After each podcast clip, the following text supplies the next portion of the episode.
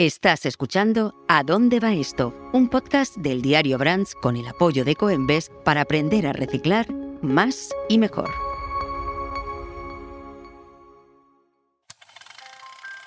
¿Recuerdas cuando para llamar a tu casa tenías que buscar una cabina? ¿Cuando para encontrar una dirección preguntabas a la gente?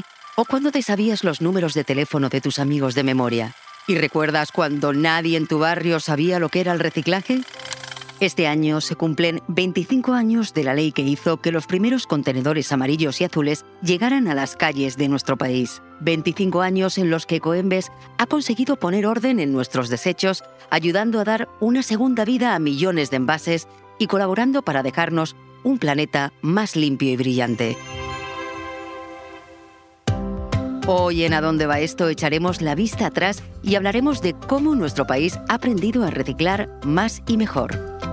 Comenzamos, como siempre, con los datos.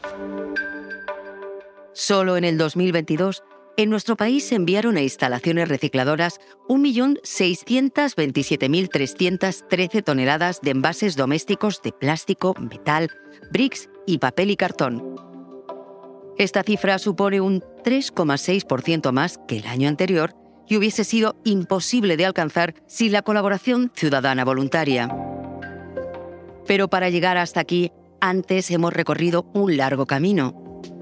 Para hablar con nosotros sobre cómo ha evolucionado el reciclaje de envases en España, está con nosotros Nieves Rey, directora de Comunicación y Marketing de Coembes.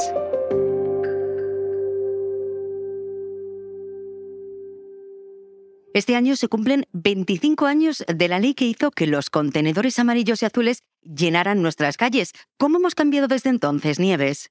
Bueno, en 1998 el reciclaje era algo todavía que no había desarrollado todas las infraestructuras y todo lo que hoy vemos, ¿no? Esos contenedores en la calle que tienen de todos los colores ordenaditos, ¿no? Aquí lo que había era algún contenedor verde, algunos contenedores de papel, también azules, pero el contenedor amarillo empezó a extenderse en el año 98 empezamos a, generar este hábito porque también empezó a llegar a nuestros supermercados y a nuestra vida, bueno, pues un consumo distinto, ¿no? Donde aparecen eh, latas, aparecen botellas, aparecen un montón de, envases que cada día tenemos que gestionar y había que, buscar la manera de, hacerlo. La evolución en estos 25 años ha sido constante y, podemos hoy, con muchísimos retos por delante, decir que, bueno, que en España eh, la actitud circular y el reciclaje está asentado pues como otros hábitos, ¿no? Como por ese cinturón de seguridad en el coche o, o lavarse los dientes y cerrar el grifo, ¿no? Así que bueno, eso es un poco lo que, lo que hemos cambiado ¿no? en, estos, en estos años.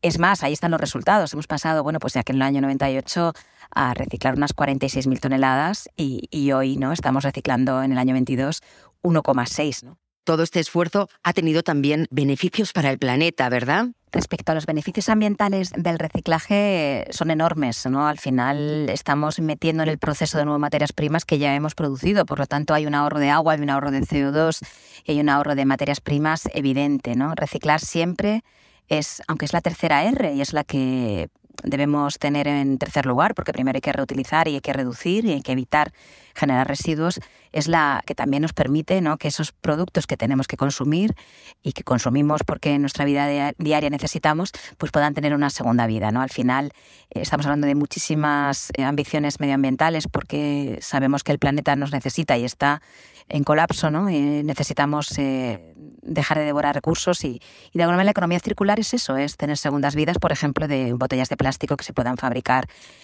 ropa y, fibras textiles, por ejemplo, tapices de coche, forros polares, eh, camisetas. Y a partir de ahora, ¿cuáles son los objetivos más cercanos que debemos marcarnos, que debemos conseguir? Bueno, y el futuro de los próximos años para Coembes no, no dejan de ser pues intentar que realmente haya una plena economía circular, se reutilicen y se reciclen mucho más, sensibilizar al ciudadano también de todas las maneras posibles, de los medios digitales, de, de todas las maneras que podamos, de lo importante de que es reducir, reutilizar y reciclar. ¿no? Todo lo que no se consuma será una buena noticia. ¿no?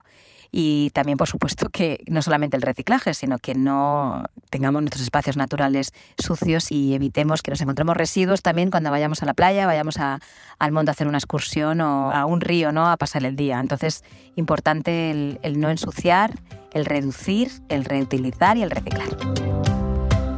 Y hoy más que nunca recuerda que los envases de plástico, latas, bricks, incluyendo aquellos pequeños, deben ir al contenedor amarillo y que los envases de papel o cartón deben depositarse en el contenedor azul.